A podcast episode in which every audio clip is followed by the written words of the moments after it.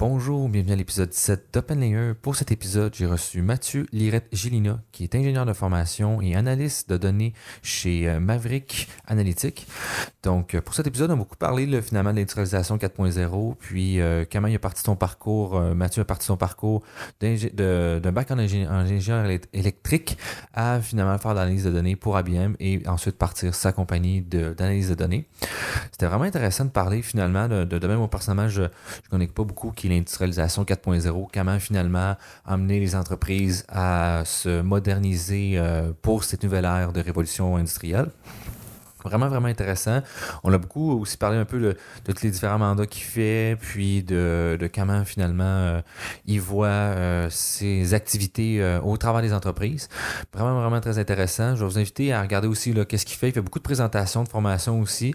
Moi, on a beaucoup parlé. Finalement, c'est quelqu'un qui m'a- recommandé de parler avec lui. Puis, vraiment, vraiment intéressant. Si vous avez d'autres questions, vous voulez voir qu'est-ce qu'il fait, je vous invite à aller voir son LinkedIn directement, Mathieu Lirette-Gélina.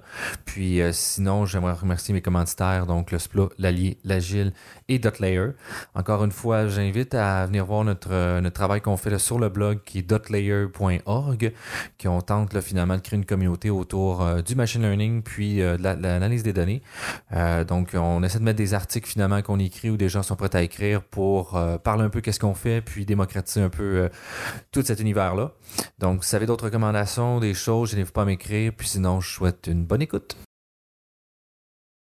Mais euh, parlons un peu de ton parcours, là, comment tu as commencé finalement pour arriver à faire du AI. Ben, en fait, moi, je suis ingénieur de formation. Alors, euh, quand j'étais au étudiant au cégep, je savais pas exactement dans quoi m'embarquer. J'avais fait sciences de la nature un peu comme tout le monde, parce qu'on on dit on va voir, on va voir ce qui va se passer. Quand t'es bon en maths, c'est ça que tu fais C'est finalement. genre, exactement. Alors, euh, de fil en aiguille, euh, j'ai décidé de m'inscrire en génie électrique à l'université. Euh, j'ai fait mon bac à Sherbrooke. Et puis, euh, de, à travers les stages, le programme de stage, j'ai eu la chance de toucher un petit peu à ça, au côté statistique. Moi, j'ai beaucoup, toujours un petit peu aimé les mathématiques, la statistique en particulier. Comment on fait pour euh, jouer dans l'incertitude, finalement, la science, Mhm. de la, la science de la non-science, ou la science de l'incertitude. Ouais. Euh, et puis... Tu l'affaire sur le, avec la voix? Euh, parce que tu as fait un stage finalement en traitement de la voix. Ah oui, ok, d'accord. Ça, c'était en détection. Ah, c'est ça, euh, détection de la voix, là. En détection de, de phonème, en détection de numéro de téléphone. Donc, c'est de traduire, Ah. euh, traduire quand on, on- par exemple, on, à l'époque, parce qu'on on se, on, on se reporte en un point de 2006 à peu près, à peu près une douzaine d'années, euh, il y avait du développement intensif sur être capable de faire la reconnaissance de numéro de téléphone, par exemple, quand je fais juste dicter le numéro de téléphone. Euh, alors, je travaillais pour une compagnie japonaise à l'époque, euh, à travers un stage. Je suis allé au Japon, j'ai eu cette chance-là. Ouh, c'est cool ça. Euh, et puis, on a développé des modèles de reconnaissance vocale. Ok. Mais c'est pas la même chose que tu parlais que tu faisais des stats. Non, exact. Ça, c'est ça.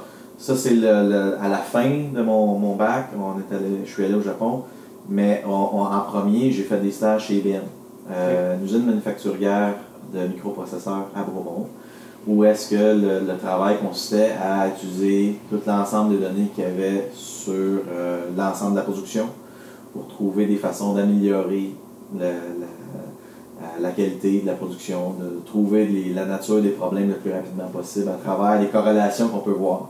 Si, admettons, on voit que ah, dans telle condition environnementale, sur tel type de machine, euh, avec tel type de personne, c'est là qu'on a un, un problème potentiel. Mais avec le machine learning, on était plus facilement capable d'identifier ces choses-là que par euh, l'essai-erreur ou par... euh, Ça coûte moins cher aussi. Oui, c'est ça. erreur, tu scrapes euh, 10 000 Ben oui, euh, exactement. Mais c'est surtout le temps. Parce que quand, que, Oui, quand, quand ça fonctionne pas, euh, puis que le client attend après ses pièces, puis tape du Mm. pied, c'est extrêmement important de régler le problème le plus rapidement possible.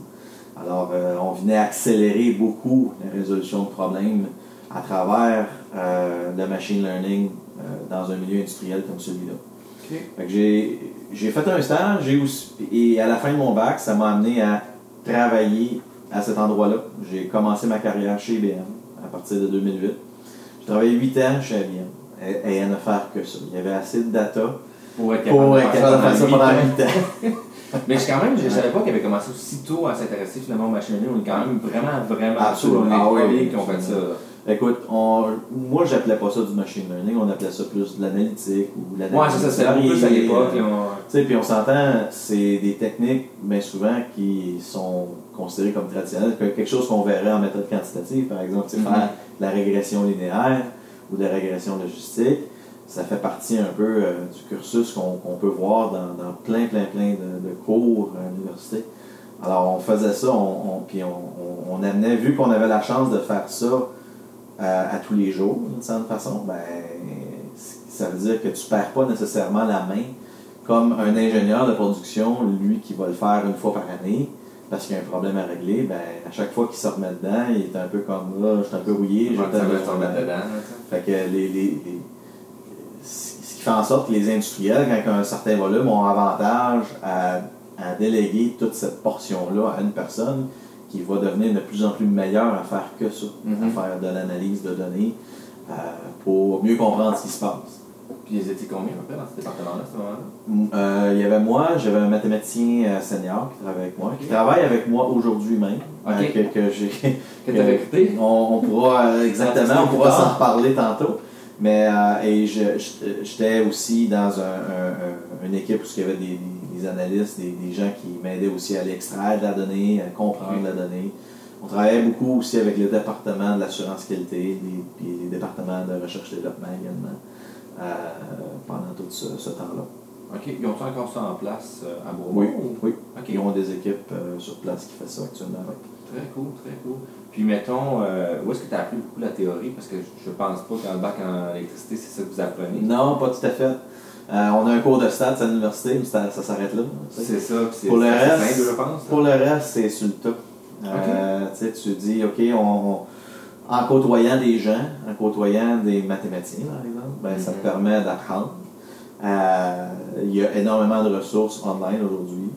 Euh, C'était peut-être pas autant le cas euh, il y a Ouais, 12 ans, C'est ça, c'était peut-être mais, pas deux ans, mais là. aujourd'hui, tu peux quasiment faire un cours complet online. Là.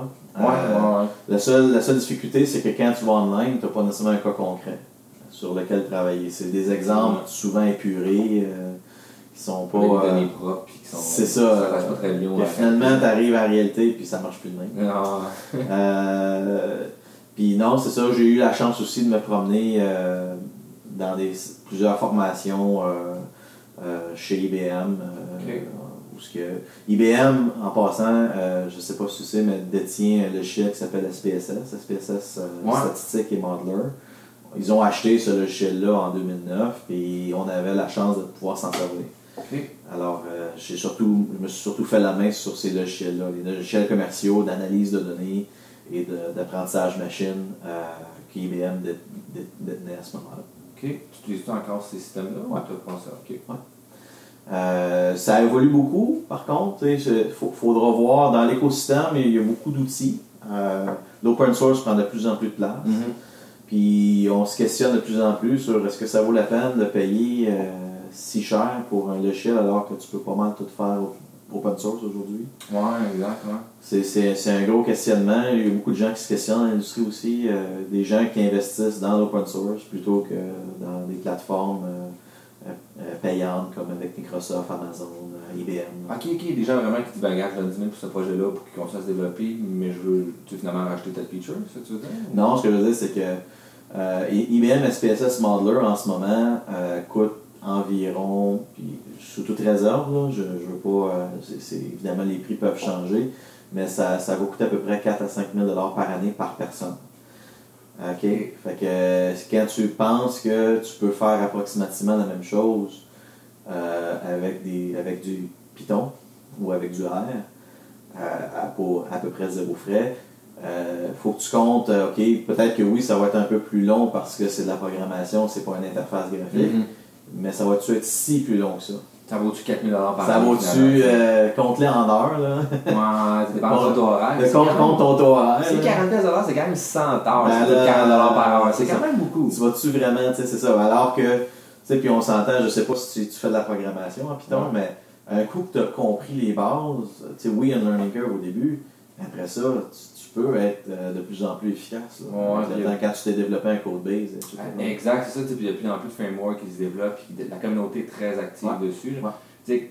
Juste moi, quand j'ai commencé il y a un an, fait pas longtemps, Mhm. quand je faisais justement souvent du deep, tu sais, je codais mes propres affaires un peu, puis il y avait des, des librairies qu'on avait codées à l'interne du département, puis il y en a un qui a fait un, un framework autour pour faire les méthodes d'entraînement, puis maintenant, ça prend 40 lignes, mais je le faire en 4-5 lignes. Ben ouais, c'est super facile, il y a plein de choses automatisées dans, dans le, le- le Mhm. framework, Mhm. mais euh, je pense que c'est un petit peu plus facile quand tu sais pas faire la programmation, justement. Ça répond à un besoin, un Oui. type de besoin. Tout à fait. Euh, tu sais, je, je verrais mal euh, des fois quelqu'un que tu sais, connaît pas beaucoup la programmation, qui veut pas l'apprendre, de, de, se faire forcer à faire ça. Mais tu sais, ça- c'est ça, comme j'ai dit, ça à un besoin. L'analogie que je pourrais prendre, c'est que c'est une béquille. Il y a des gens qui ont Ouais. besoin de béquille, c'est correct, euh, mais ça reste une béquille. Puis tu, tu pourrais potentiellement aller plus loin sans cette béquille-là. C'est comme ça que je le vois d'une certaine façon. Ouais, je comprends, ouais, je suis effectivement d'accord. Mais et puis au niveau de, de la flexibilité des choses qui de faire, est-ce que c'est quand même assez important ou c'est assez Oh, oui, rigide? quand même, quand même. Ok. Tu sais, On parle de- des logiciels commerciaux, tu Ouais, dire? exactement, c'est ça. Ben, c'est sûr que tu es limité un peu dans les features qui sont implémentés. Ok. Euh, fait que si, mettons, il y a tel algo que tu aimerais essayer, euh, qui est pas là. ben ok. Euh, souvent, as des plugins, là, mais ça On dirait, oui, c'est ça, c'est des, juste des, des, des plugins finalement que tu peux rajouter qui sont payants, j'imagine, puis tu peux. Euh, pas nécessairement. Des fois, c'est des plugins Python ou des plugins en R euh, que tu peux amener dans tes logiciels. Ah, genre quelqu'un développé finalement. Mais tu sais, dans le fond, ça, euh, c'est ce qu'on en discute là, mais je serais bien mal à l'aise de donner un peu des cues là-dessus parce que ça change tellement rapidement. Ouais, ouais, c'est ça. C'est quelque chose qui évolue quand même assez rapidement. Ouais. Puis euh, au niveau de, de ce que tu faisais là-bas, mettons, là, est-ce que le département a vraiment augmenté ou c'est quelque chose qui reste assez stable ou les mandats ont-ils beaucoup évolué ou c'est mettons ce que ça évolue, c'est sûr. C'est sûr. Tu commences, tu commences pas gros, puis là, ben, tranquillement, pas vite, euh, les gens a- apprécient ce type de service-là à l'interne. C'est un, c'est un peu un service à l'interne que tu offres à différents départements. tu sais. Euh, puis oui, euh, au, fil, au fil du temps, c'est quelque un, besoin qui a grandi. Euh, Aujourd'hui, ils sont probablement, je, je, je- sous toute réserve, encore une fois, ils sont, sont une équipe probablement d'environ une dizaine là, qui travaille là-dessus. là. Très cool. Puis euh, est-ce que, ben finalement, tu es parti à ton compte Mhm. euh, par la suite. Mhm.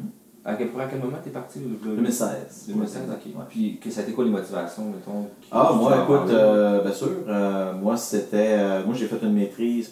J'ai fait un bac avant de, de- de rentrer chez IBM. J'ai fait une maîtrise après ça à temps partiel. Puis, euh, au, fil de, au fil de la maîtrise, euh, j'ai développé un, un- un goût pour l'entrepreneuriat.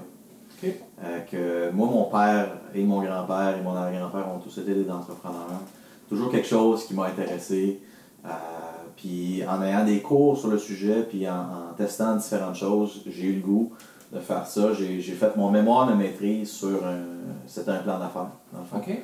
Pour euh, voir c'est quoi qui serait possible. Mon, mon mémoire de maîtrise, c'était de savoir est-ce que ça se pourrait de développer quelque chose de, de, de euh, one size fits all, une espèce de modèle de prédiction de, de défaillance d'équipement.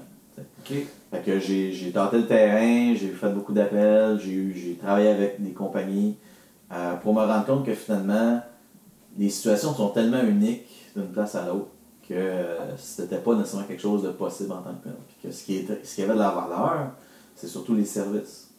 Donc, comment tu accompagnes, un peu comme on le faisait finalement chez IBM à l'interne. Donc, Mhm. offrir des services aux différents départements pour les, les amener à mieux comprendre leur data, à, à mieux voir venir les choses si on rentre dans le prédictif.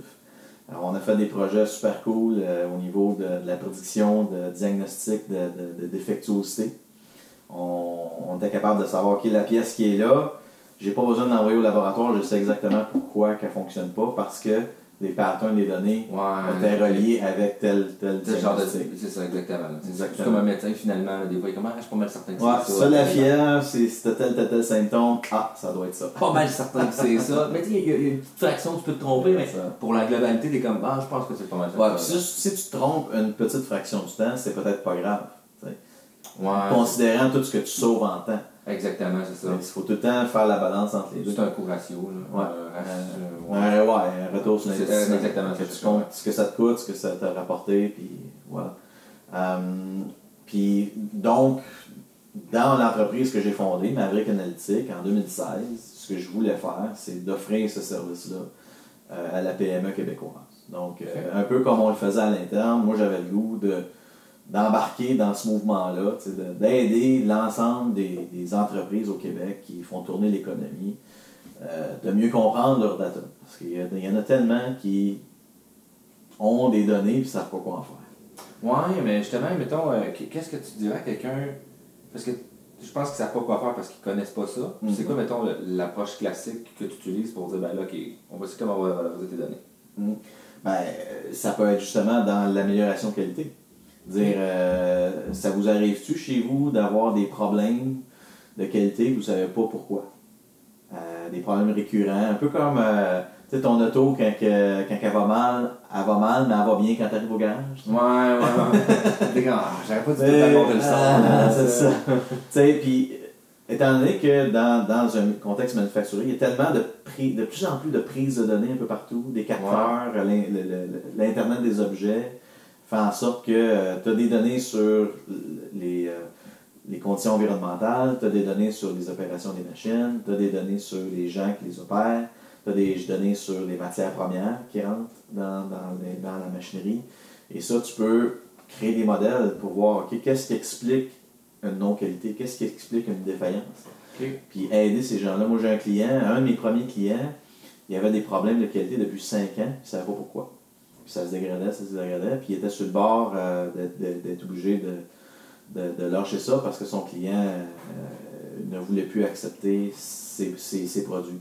Fait que, eux autres, ils- euh, avec les moyens qu'ils avaient, ont toujours essayé de trouver, le- de chercher la, la cause avec des fichiers Excel, avec de l'analyse un petit peu Ce qui est à la portée. à la bonne c'est ça, franquette. hein. Là, et puis finalement, moi, on est arrivé avec euh, nos moyens en machine learning. Puis regardez, avez-vous remarqué que telle, telle, telle combinaison de facteurs fait en sorte que vous avez plus souvent des problèmes dans ces choses-là? Ah oui, ok. Puis ça, ça a carrément relancé euh, les efforts d'R&D. Nous on ne va pas nécessairement identifier la cause. On n'a pas cette expertise. Moi, je ne suis pas un chimiste, je ne suis pas un, mécanicien, je suis pas un, un- un- Mais je peux amener ces indices-là, ces, ces- ces- des choses qu'on voit dans les données, puis on- quand on amène ça au bon expert, lui va être capable de dire Ah, ok, c'est vrai, tel- le facteur d'humidité va, va entrer en ligne de compte dans ci, ça, puis ah, d'accord. Fait qu'on avait carrément relancé les efforts d'R&D, puis euh, ils ont réglé leurs problèmes. Ça nous a pris 40 ans. Ce qu'eux n'avaient pas été capables de faire en 5 ans, on l'a fait en un an. Ouais, mais c'est c'est de l'expertise finalement. C'est ça. Ben, avec du machine learning, c'est ça. Ouais, c'est ça. Mais l'expertise aussi, puis du machine learning. C'est ça. Mais je sais plus c'est qui que j'avais vu ça, qui disait, tu sais, quand tu fais affaire avec un expert, ce que tu payes, c'est pas le 40 heures, c'est le 10 ans de travail avant. ça se prend Oui. 40 heures au lieu de 5 ans. Effectivement. Puis c'est beaucoup ça, finalement, qui, peut être mis de l'avant. C'est de Oui, je travaille longtemps à me spécialiser, de comprendre l'environnement. Puis Mhm. ben, c'est ça qui se passe en 40 heures, mais Ah, c'est exactement. beaucoup de travail derrière pour. Exactement. On amène cette expertise-là. Plutôt que, euh, que toi, comme industriel, tu sois obligé d'embaucher un, un- un analyste de données qui va le faire une fois ou deux par année, Mhm. ben, tu peux faire affaire avec une, une compagnie, tu peux impartir cette, cette portion-là, la déléguer pour être beaucoup plus efficace, first, puis ne pas avoir à soutenir euh, un salaire à tout, à tout le long de l'année pour ça. sais. Mhm. Qu'on vient, on vient aider les. C'est sûr que des gens comme, comme IBM, qui sont plus gros, ont les moyens d'avoir une équipe, qui ont beaucoup de données pour soutenir ça à tous Ouais, les jours. qui puisse travailler tous les jours là-dessus. là. C'est ça. Tandis que peut-être que le petit industriel, il est comme, pas sûr que ça vaut la peine. C'est pas. Non, C'est c'est très normal. C'est ça. Ben, puis l'industriel doit se focuser sur ça dans quoi il est bon. Mhm. Sa mission à lui, c'est de fabriquer un produit. Puis Ouais. d'être le meilleur possible à fabriquer son produit. Le reste, disons, euh, toute la, toutes les, même, même souvent on voit ça comme tendance au, au niveau euh, TI, euh, souvent c'est c'est le genre de choses qui est imparti carrément. Tu sais, de soutenir une infrastructure informatique, il y a plein de, de très bonnes compagnies qui font ça en impartition, puis c'est une tendance qui, qui, qui est en, qui est en croissance, mais l'analyse de données, c'est un peu la même chose. Ouais, ça reste un service comme un autre. C'est ça. Puis euh, au niveau de la maîtrise, comment ça a été de, de faire une maîtrise à temps partiel? Est-ce que tu as trouvé que c'était plus difficile de, de rester comme in touch avec les cours? Parce que tu, fais, tu faisais quoi, un cours par, par session? Ouais, c'est ça, c'est des cours de soir. Fait que le Euh, tempo est plus lent, fait que c'est difficile de rester dans un mode école? Euh, ben, C'est- euh, écoute, plus difficile? Non, c'était pas difficile. C'est- exigeant euh, en temps. C'est une maîtrise en gestion d'ingénierie. C'est pas une maîtrise de cours. C'est, Dans le fond, c'est pas une maîtrise technique. C'est des cours en gestion, des cours en, en, en, en finance, ces choses-là. Tu sais, c'est, c'est- oui, il faut, faut, faut mettre un peu d'effort quand même, mais c'est des cours de soir. C'est, euh, c'est, juste exigeant en temps parce que tu finis de travailler à 5 heures, il faut que tu aies ton cours. À 7h30, Tu, tu finis, tu finis ton cours à 9h30 le soir, tu reviens chez vous, il est 11h30, là tu te couches, tu retravailles le lendemain. Ouais, c'est ça. c'est- Mais tu sais, c'est un, commitment, là, finalement. Ouais. Puis y a-tu des moments où est-ce que tu as reconsidéré ton choix? Tu trouves ça difficile Non. à long terme? Ok. Non, non. Ça a juste été long, parce que ça m'a pris, ça va m'avoir pris 7 ans à faire ma maîtrise. C'est sûr qu'avec. Tu peux pas. C'est difficile de faire deux cours en même temps, tu sais. Il y en a qui le font. Il y en a qui le font. Mais, c'est- mais, mais, tu sais, même moi, je trouve à temps plein, en avoir fait trois, j'ai trouvé ça difficile. Ouais. Fait que deux de soir, là, faut. c'est. C'est parce que les cours en maîtrise, souvent, je trouve qu'ils demandent beaucoup d'engagement de la part d'étudiants par rapport au bac. Mettons, je- moi, j'ai eu l'expérience tout de suite après, Ouais. puis je trouvais que c'était beaucoup plus engageant, puis que tu as le goût d'apprendre parce que c'est un, on dirait que plus c'est un choix encore que le bac. C'est que là, tu veux vraiment te spécialiser dans quelque chose, fait que tu veux pas manquer des affaires, là, fait que tu veux tout le temps faire toutes les affaires, qui les lectures euh, recommandées, puis tout, puis finalement, t'es comme, ouais, mais c'est 60 heures de travail par semaine, hein, à trois cours. là. c'est Ça temps, Ouais, c'est ça. ouais. Puis, euh, est-ce que tu as vraiment. Est-ce que tu considères que cette formation-là t'a vraiment aidé dans les tâches que tu accomplis présentement ou tu te serais tu pourrais te dire que j'aurais pu l'apprendre de ça? Je pense, que ça- je pense que ça, ça fait de moi un meilleur entrepreneur. Ok. de, de façon générale. D'avoir euh, des cours en gestion de projet, par exemple, ou en, en, en gestion de changement. Euh, parce que c'est un peu ça qu'on qu'on- qu'on amène aussi, nous autres, dans, dans les entreprises. Mhm. C'est- C'est c'est nouveau, euh, le machine learning appliqué dans l'industriel. Il n'y a pas grand monde qui fait ça. là. Euh, donc, ça fait peur, d'une certaine façon. C'est où les gens sont, sont dubitatifs, si on peut dire ça comme ça. Euh, puis comment tu apportes ça, ben ça c'est des, c'est des, c'est- des, des cours qui ont, changement, qui ont été utiles pour ça, effectivement. Ok. Puis est-ce que c'est plus maintenant, c'est plus les clients qui t'approchent ou toi qui approches les clients encore Ou les, je veux dire, les industriels sont-tu rendus à l'étape qui dit, mais là, euh, je veux faire le 4.0 là? Il y en a. Il y en a beaucoup, de plus en plus. Euh, depuis quelques années, il y a un buzz qui tourne autour de l'industrie 4.0. Euh, c'est important euh, de, de- de se rendre compte qu'il faut vraiment innover dans un, dans un monde ultra mondialisé euh, qui fait en sorte que ailleurs, quand c'est tout automatisé, ça coûte beaucoup moins cher à produire la même chose. Si on ne fait pas attention, ben, nos industriels, qui est le c'est un peu le poumon de, de Mhm. notre économie au Québec. Si on on- on- n'innove pas, ben on, va, on va nécessairement perdre euh, ce pouvoir économique-là ici au Québec. C'est vraiment important de- de- d'aller de l'avant avec, avec tout ça. Euh, Puis c'est un peu ça qu'on essaye d'aller chercher. Fait que oui, pour répondre à ta question, oui, on, on- va voir les industriels. Moi, j'organise régulièrement des conférences avec plusieurs partenaires. J'en ai une dans trois semaines où on amène un client pour lequel on a fait un, un- un travail de forecast des ventes. Euh, Puis on, on invite les gens à venir voir, à venir entendre ce client-là, leur parler de OK, ben, qu'est-ce que ça veut dire pour eux autres l'intelligence artificielle, puis qu'est-ce que qu'est-ce qu'ils ont pu faire pour être capable de mieux prédire combien de, de pièces ils allaient vendre dans le mois prochain pour mieux planifier leur production en tant que tel. Ok, ok. Ouais. Vraiment intéressant. Puis, euh, c'est où ça, cette, cette- cette présentation-là? Sherbrooke. Ok.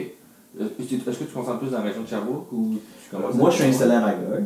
Alors, euh, oui, c'est sûr que euh, mon terrain de jeu, ça se trouve être beaucoup euh, la rive sud de Montréal, le centre du Québec, l'Estrie. Euh, exceptionnellement, je suis de passage ici à Québec aujourd'hui.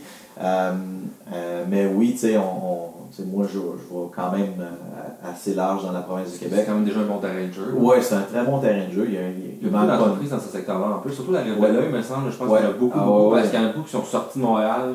Donc, ben, je n'ai pas besoin d'être à Montréal, moi, pour euh, avoir des grues ou faire une usine, je vais en faire à l'extérieur. Ouais, C'est il y a quelque chose de vraiment intéressant qui se passe au centre du Québec aussi, dans le coin de Drummondville. C'est une ville bouillonnante Ah euh, qui est beaucoup, beaucoup d'industriels très innovants qui sont là. Euh, très, très, très intéressant comme modèle aussi. Euh, Saint-Laurent, à Montréal, il y a beaucoup de monde là aussi. Euh, puis on a, on a un, un petit part aussi à Ottawa où on travaille pour l'Agence du revenu pour les aider à prédire les, euh, le trafic sur leur site internet. Ah ouais? Ouais. Fait que Ok. les autres, ils veulent pas que ça plante le 30 avril. tu comprends? Ouais, ouais, je Fait comprends. que quand tu arrives pour soumettre tes impôts, euh, nous autres, on essaie de prédire combien de gens vont se connecter euh, d'une année à l'autre dans cette période-là. En utilisant les données antérieures. En utilisant les données historiques, exactement, les huit dernières années, par exemple. On, on peut voir, c'est c'est des time series, d'une certaine Ouais, façon, ouais, pour ceux qui connaissent ça. Euh, on regarde c'est quoi les cycles, les patterns, on essaie de, de moduler en fonction des différents événements, comme la date de Pâques qui change chaque année, ça, ça peut encore avoir un impact. Tu sais, bon, ben, puis un coup qu'on a prédit combien de gens vont se connecter, ben là, il faut prédire combien de CPU on a besoin. Euh, pour, euh, pour, pour euh, te faire la vente. Fait que, euh, Les autres font ça toute local ou c'est en remote? Ils Euh, du cloud computing? Ou ils vont non, l'agent, la- le gouvernement n'est pas très cloud. Ouais, ben, mais je comprends aussi quand même Revenu Québec, a quand même une confidentialité des données aussi qui est présente. là. Ouais, il y, a un- il y a un débat là-dessus. Je ne veux pas nécessairement me rentrer dans Ouais, ce ouais, débat-là. Mais, Mais euh, euh, pour ce qui est de l'Agence du revenu, ils ont des serveurs euh, dédiés. euh, puis, ok, puis là, il peut Ah, juste dire, je- ah, on est à 6 mois à l'avance, on va installer un peu plus de CPU, puis on va être prêt. c'est ça, c'est ça, c'est ça le but. Si on se rend compte qu'on a besoin de plus de capacité, Ils vont on augmenter va, la capacité. on va augmenter la capacité. Exactement. Puis comment vous avez dérivé le problème? Parce que je, je sais que j'ai entendu un cas de Google justement où est-ce qu'ils essaient de prédire avec les recherches sur le rhume s'il allait avoir une épidémie de rhume. Puis ce qu'il n'y avait pas, c'est qu'il y a un changement de comportement maintenant, les utilisateurs utilisent beaucoup plus Internet. Donc il y a un changement finalement dans, dans la façon de consommer un bien. Comment vous avez géré ce cas-là, autrement dit, de. de je sais pas, je suis clair? Ou... Ben oui, plus ou moins, mais va continuer. Ben, tu sais, finalement, dans le sens que les gens utilisent plus le site web parce qu'ils consomment plus le site web, mais comment vous avez, vous avez anticipé ce changement de pattern-là? Ah mon Dieu, ben c'est parce que il pas grand. C'est c'est sûr qu'on ne peut pas prédire l'imprévisible. Définitivement. Euh, c'est sûr.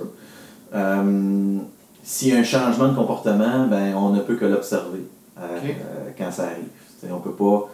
euh, on peut essayer de le voir venir, puis on peut essayer de faire des scénarios. C'est comme par exemple, à un moment donné, ce qu'on a fait, c'est que on lançait une campagne de, de courriel pour dire aux gens, écoute, qu'il y a des, des, des choses qui ont changé dans les, les termes et conditions d'utilisation du site web. Ben, allez voir ça sur votre, sur votre compte. C'est un email que tu recevais de l'agence de revenu.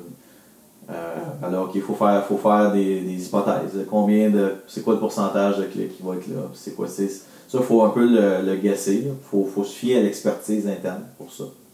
Puis un coup qu'on a ces guesses-là, ben, on rentre ça dans les modèles, puis on essaie de voir qu'est-ce que ça pourrait faire. Rendu là, tu sais, ça devient. C'est la portion artistique Ouais, de cette science-là, si je peux ouais, dire. je comprends ce que ça veut dire. ouais. Tu sais, C'est tout tout le temps un peu de, de- On va essayer de guesser certains, certains éléments au meilleur de notre connaissance, ce qui n'est pas mauvais, mais ça reste un guess, c'est sûr. OK. Puis, euh, les prochains mandats que tu te entrer en place, y a-tu quelque chose que tu veux discuter? Ou tu vas vraiment juste. euh, non, c'était pas clair la question. Là. Mais tu c'est quoi les prochains mandats que tu, veux- tu, mettrais, tu voudrais mettre en place pour ton entreprise?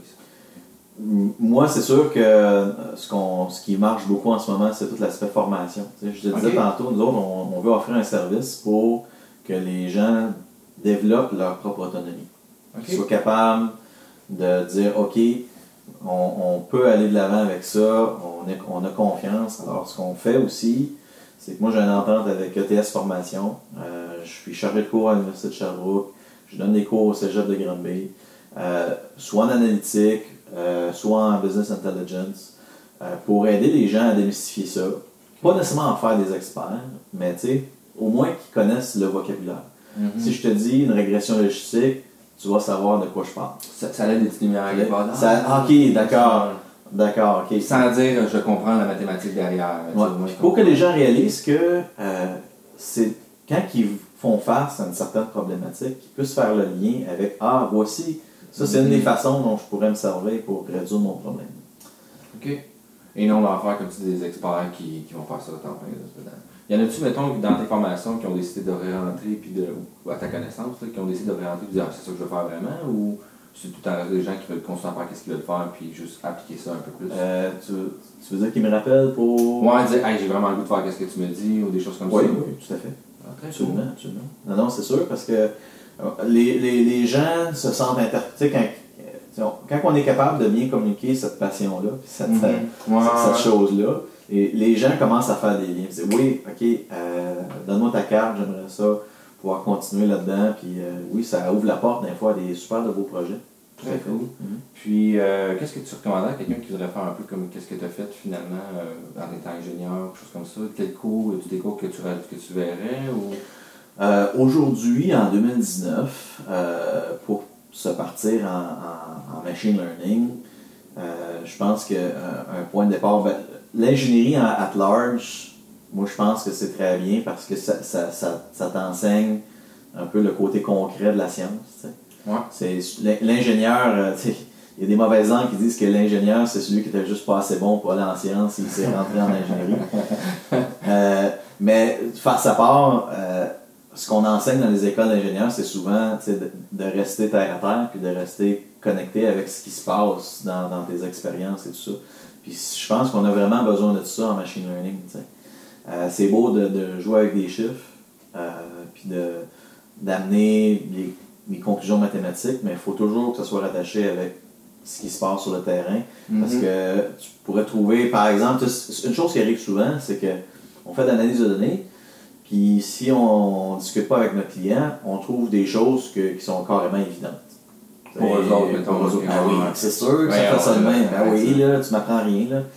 Ben, ok, mais ça, à ce niveau-là, tu sais, il ne faut pas lâcher la communication avec le client pour être capable de- de- d'amener de, la valeur avec ce client-là. tu sais, Mhm. de- que, que, qui- qui- moi, ça m'arrive souvent, tu sais, hey, regarde, j'ai trouvé ça, ça fait du sens. Puis il va, il va me dire, oui, ça fait du sens parce que X, Y, Z, ah, parfait, fait qu'on va continuer dans cette direction-là. Fait qu'il faut être très, très, très. Fait que les écoles d'ingénierie, ingénierie informatique, c'est super intéressant parce que ça t'a- t'a- t'apprends à coder, puis on en a parlé un petit peu en- tantôt au niveau euh, euh, langage de programmation, Python. R, c'est un, un head start, c'est sûr. Euh, sinon, tu sais, les bacs en informatique, bacs en mathématiques, c'est des belles branches aussi. Euh, Tu penses que c'est- vraiment primordial pour quelqu'un de programmer pour faire du machine learning? Ou- De plus en plus. De plus en plus parce que euh, les données sont jamais propres. Mhm. Fait qu'il faut tout le temps se taper un peu un, un nettoyage de données. C'est- il y a de plus en plus d'outils qui te permettent de le faire plus facilement, mais ça peut facilement gober 70%, 80% de ton temps. Ouais, Juste ouais, de ouais. travailler la donnée. là, Je suis d'accord avec ça. T'as vécu? C'est ça, c'est 4 jours pour nettoyer des données, une journée pour faire des modèles. Faire des puis- modèles, puis après ça, tu recommences la semaine suivante, puis c'est continuellement ça. Fait que tout ce que tu peux avoir qui va t'aider à, à mieux nettoyer ton data euh, dans tes compétences, puis la programmation en est un, parce que là, si tu fais des scripts en Python pour nettoyer ton data, ça, tu as, ton canif suisse là, de- d'outils Mhm. pour le faire. Qui peut se réutiliser souvent dans d'autres contextes, Ouais. ou du moins essayer de Puis, généraliser. là, tu sais, d'avoir un, petit- un petit penchant euh, hacker, là, tu sais, data hacker. Ouais, ouais, ouais. OK, là, j'ai ma, ma colonne est formatée comme ça, comment je peux la formater autrement? Ah, j'ai un petit truc, je vais faire ça de même, puis tout ça. Mhm. Il faut être imaginatif un petit peu aussi. là. Ouais, ouais, surtout, surtout avec l'analytique, c'est d'essayer de créer des features souvent. Ouais. Fait qu'il faut que tu maîtrises bien ton dataset pour essayer de, jouer avec, faire des choses intéressantes, là, comme un alchimiste. Là. Mais- Ouais, un petit peu de ça. Mais si je peux recommander une chose, il n'y a rien comme faire des stages. T'sais, mettons pour un étudiant, là, euh, quand vous cherchez vos stages, regardez ceux qui font du machine learning. Il y en a beaucoup de plus en plus. Il y en a de plus en plus. Moi-même, j'en embauche à chaque session des stagiaires. Ok, cool. Euh, Puis c'est c'est des occasions de tester des choses de la vraie vie. t'sais. Mhm, ouais, de ouais. faire du machine learning, pas juste dans des cas aseptisés, mais dans des vrais. Dans, dans- de se mettre vraiment les deux mains dans, dans, dans, dans la boîte, là, comme on Ouais, dit. puis voir ce que ça peut briser, que avec ton petit euh, toy dataset, t'es comme, ah, bien dans le pipeline. Puis, non seulement ça, mais ça peut permettre, ça peut vous permettre de savoir si tu vraiment fait pour vous. Parce que Ouais. des fois, les gens réalisent pas que ça, ça vient avec ce boulot-là de nettoyer du data, puis ça peut écœurer certaines personnes. Mhm. Fait que faut être à l'aise avec ça. Euh, puis si c'est le cas, ben tant mieux. Vous le stage va vous permettre de savoir si oui, vous voulez vraiment faire ça ou, ou autre chose. Ouais, ouais, puis, euh, fait que tu prends à peu près quoi, un, deux, trois stagiaires par année ou? Euh, présentement, j'en prends un par session à peu près, fait que oui, euh, deux, deux par année, exactement. Ok. Euh, oui, c'est ça. Est-ce que, euh, avez-vous un bureau? Il te suit avec toi? J'ai un bureau, ouais. On a une place d'affaires à Magog euh, où ce que on travaille chez nous. Ce qui est vraiment le fun euh, dans notre bureau à Magog, c'est qu'on on fait du coworking. On est avec d'autres entrepreneurs dans la même bâtisse. Euh, ce qui permet aux étudiants de côtoyer d'autres entreprises aussi. Fait que pas, juste la, Ouais. pas juste la nôtre, là, mais on a des gens en développement logiciel, on a des gens en, en- en ingénierie électrique aussi, il y, a des- il y a du monde en ingénierie de processus, plein, plein, plein d'entreprises dans différents. Puis on, on se côtoie, on, on a du fun ensemble, on a des 5 à 7 ensemble, il y a des clubs de course le midi, tu sais, c'est vraiment un, agréable, un, un environnement agréable. Ouais, les coworking space, je trouve ça vraiment le fun. Je trouve que c'est un beau concept de dire, tu sais, finalement, on est différentes professions, puis on, on travaille ensemble, on a du fun ensemble, mais on fait nos petites affaires de chaque Ben côté ouais, ça. ouais. Je trouve que ça, ça permet de résoudre les coûts aussi, là, finalement, Ben ouais, d'acheter une grosse bâtisse puis des Mais- Mais en plus de ça, euh, tu sais, nous autres, moi j'ai des partenaires là-dedans. tu sais, C'est-à-dire qu'on on fait des projets à plusieurs entreprises. Ah, ok, genre on se prend deux, trois, puis on règle Ouais. le problème complet. Si, mettons, euh, Ah. moi, moi j'ai l'expertise en machine learning, mais j'ai pas l'expertise en développement web. Mais il y a quelqu'un peut-être Alors, là J'ai quelqu'un qui, qui, qui Ah. pourrait faire ça. Très cool, ça. Fait que ça nous permet aussi de se concentrer sur ça pour qu'on Mhm. est bon. Et non d'arriver de dire, ah, je, vais faire un site web, mais t'es j'en ai jamais fait. On est, on- de cette façon-là, quand on approche des clients, tu sais, mettons, on, on arrive une gang, là, tu sais, on arrive deux ou trois entreprises, on se présente un client, on- au lieu d'être une seule entreprise qui, est- qui, qui essaie d'être bonne dans tout, ben, on est chacun les experts pointus dans nos domaines, on est très chirurgical dans ce qu'on est capable de faire. Puis comme on est dans la même bâtisse, ben, c'est un peu comme si on était une Mhm. grosse entreprise. Une grosse boîte, là, finalement. Puis vous collaborez ensemble, puis c'est Ouais. plus intéressant. Ouais, ouais. Très, très bien. Ouais. Puis, euh, dernière petite question, y a-tu un livre, une personne que tu recommanderais de suivre ou quelque chose, une vidéo que tu as vraiment aimé, que tu as vu dernièrement? Ah mon Dieu. Euh, ça peut être un livre, euh, ça peut même être un roman si t'aimes beaucoup Un lire. roman. C'est tout ce que tu veux. Ou quelque chose qui a dit, ben moi ça, ça a été un game changer finalement dans quelque chose que j'ai vraiment aimé. Un livre que j'ai beaucoup aimé lire, c'était euh, le livre de Nate Silver. J'essaie de me rappeler du, du nom, c'est. Euh, euh, oh, un peu, je vais, je vais la retrouver rapidement. tu. Bouge pas. Bouge pas, on va utiliser la technologie. Nate Silver, mais je connais, je connais pas ce nom-là. Nate Silver, c'est un, c'est le gars qui, euh, euh, un statisticien américain très, très populaire, qui fait des prédictions euh, au niveau politique. Donc, essaie de voir qui va gagner les élections, des choses comme ça. Il fait des prédictions aussi sur euh, le sport, ok. euh, ça. Euh, je l'ai ici. The Signal and the Noise. Ok. Why so many predictions fails but some don't. Ok. C'est euh, le, le- le cover du livre ressemble à ça. C'est du blanc, du, du jaune et euh, jaune, jaune et noir. très très très bon livre.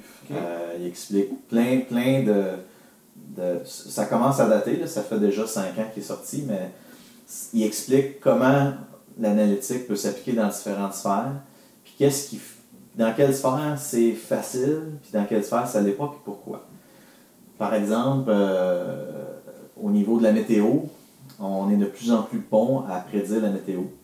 Euh, parce qu'on a de plus en plus de, de, de sensors tout partout. Parce que la météo, on connaît tous les phénomènes. Euh, Mhm. Mathématiquement, on sait comment une tornade se forme, on sait comment un ouragan se forme, il n'y a pas de secret là-dedans. Ce qui fait qu'on n'est pas capable de prédire la météo, c'est parce qu'on n'a pas suffisamment de data. Puis que c'est des systèmes euh, chaotiques qui fait qu'un petite, un petit changement de température à quelque part qu'on n'aura pas pu capter Ça, va avoir un impact boule de neige sur l'ensemble de la météo. Puis à un moment donné, tout ça s'additionne, puis après, euh, après, après une couple de jours, c'est à peu près 50-50. Ouais, Mais, euh, ouais. Mais la météo, ça s'est beaucoup amélioré, mais prédire, mettons, des, des tremblements de terre, c'est encore extrêmement difficile. Euh, ça, ça- on pensait à un moment donné trou- avoir trouvé quelque chose, puis c'est ça qu'il explique dans son livre, mais c'est juste une question que c'est tellement rare, les tremblements de terre, que c'est juste c'est normal. C'est des catastrophes finalement, fait que c'était comme trois données au bout de 10 ans, t'es comme, ouais, c'est- peut-être prédire, hein? Ouais. C'est un peu, c'est un livre qui date un peu d'avant le buzz de l'intelligence artificielle. Qui est intéressant à lire, même en 2019 aujourd'hui, pour un peu euh, se sortir de ce mode-là, un peu de, de, de, hype euh, autour de l'intelligence artificielle, parce qu'il faut se le dire, là, il y a énormément d'air chaud là-dedans en ce moment. Beaucoup de gens euh, pensent qu'on va révolutionner la planète avec les AI et tout ça, mais c- en réalité, c'est un outil qui, qui peut être très utile, mais qui va pas faire. euh, qui, qui- qui- on, on- faisait la blague, ça va pas dominer le monde nécessairement demain matin. C'est pas les, les, les- On est loin de dire que on fait des choses vraiment impressionnantes, là, Mhm. mais on fait pas tout encore. Non, exactement. Tu sais, puis il y a beaucoup de gens aussi qui regardent les compagnies. Tu sais, mettons comme IBM, ça fait longtemps qu'ils font ça. Puis là, ils sont comme, ah, mais je veux faire ça. Tu vois, mais ça fait 8 ans qu'ils développent son département. T'auras pas ça demain, là. Non. Fait Ouais. avant que tu sois rendu à faire des choses de même, ça te prend peut-être un 3, Oh, ouais, 4, c'est ça. 5 ans de développement. C'est- bien excitant, mettons, euh, Google Translate ou euh, tout ça, puis t'es comme, ouais, mais c'est parce que ça fait longtemps qu'ils font ça, puis ils ont une quantité phénoménale de données. que- C'est que c'est pas des ressources que tout le monde a accès. Mhm. Puis c'est très, très, très, très, très pointu. Puis, oui, non, je suis tout à fait d'accord. Il y a un gros hype, puis euh, les gens pensent que c'est un gain. Tu sais, c'est- la vie va changer. là. Ouais. Depuis tout, tout, là. Ce qui aide pas, c'est. Dans, dans- c'est parce que dans le fond, euh, la- la- la- les perceptions sont le reflet de la, de la culture, puis la culture est le reflet de la perception. Quand tu regardes ce qui se passe dans le, le- le cinéma, par exemple, Ouais. tous les films qui touchent de près ou de loin à des robots, à de l'intelligence artificielle, il y a plusieurs points de vue, mais très souvent, c'est, c'est- on, on- on- met en scène de l'intelligence artificielle comme un être pensant, qui, qui a des émotions, tout ça. Alors que quand on se penche un peu plus, plus sérieusement sur cette question-là, de la manière dont c'est défini aujourd'hui, c'est simplement un paquet de fonctions mathématiques imbriquées les unes dans les autres. Il y en a des millions, mais ça reste des fonctions mathématiques. Ça- on, on peut se questionner, est-ce que la conscience humaine est juste un paquet de fonctions mathématiques? Ouais. Peut-être. On n'est peut-être pas rendu là, mais on est loin d'une machine pensante. Ouais. On est loin d'une machine autonome qui est capable de faire ses propres raisonnements. Ouais, je pense qu'il y avait ça la singularité, il me semble. Ben, la singularité, c'est quand que les machines vont surpasser les ah capacités de l'homme. Qui, qui vont enquêter ou comment ça s'est passé, mais on est loin de ça. parce qu'il faut comprendre ça. On- les humains ont une capacité de raisonnement, une capacité de penser, puis une capacité de comprendre des choses qu'ils n'ont jamais vues. Ouais, De ouais. raisonner sur des choses qu'ils n'ont jamais. C'est le gros problème que présentement Ben, avec ces modèles-là. Ben, c'est parce que c'est- pas notre un problème, c'est une limitation. Ouais, ouais, C'est-à-dire qu'aujourd'hui, la façon dont on entraîne les modèles, c'est on les entraîne en leur fidant des millions et des millions d'exemples. Donc, euh, oui, ça fonctionne super bien à faire une tâche en particulier. Mhm. À faire de la traduction, euh, t'as- t'as des, des- des- des- des textes traduits, tu en as en masse dans le marché, tu es capable de travailler avec ça. Reconnaître des photos de chats, ben, ça donne que tu as beaucoup de photos de chats sur l'Internet. Fait que euh, ça va bien dans ce temps-là. Mais si, par exemple, tu es dans un milieu industriel et tu veux reconnaître un, certain type de défaut que tu as chez vous, ben, l'Internet, ne peut pas de ces, ces Il n'y a images-là. pas plein de photos de ça, de taguer avec des belles exemples, tout en même, la même grosseur. Là. Ceci étant dit, il y a des beaux projets pareils qui se font. Ouais. Euh, tu sais, j'ai vu euh, des exemples où est-ce qu'il y a des gens qui faisaient de la, de la reconnaissance de, de- la- du contrôle qualité de croissant, par exemple. Euh, on prend des images, on a tagué ces images-là, est-ce que le croissant il est beau?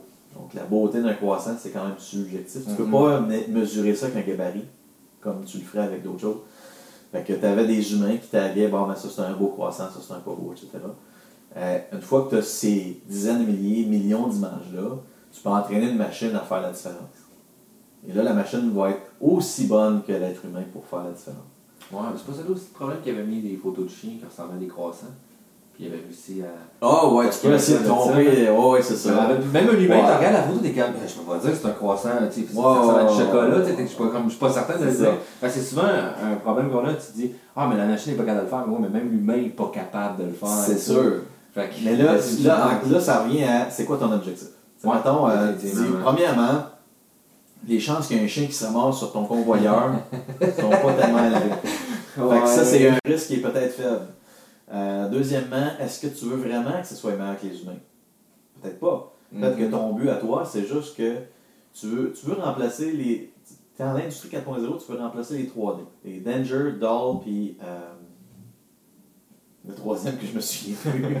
euh, euh, répétitif, dans le fond. Là. Ok. tu sais, Dans le fond, ce qui, est- ce qui est dull, ce qui est répétitif, ce qui est dangereux, euh, tu veux prendre ces humains-là puis les assigner à des tâches qui vont être intéressantes, qui vont pas être juste en train de trier les croissants. Ouais, ouais, Fait que si tu peux automatiser ça, euh, euh, tu, tu- tu viens de gagner quelque chose.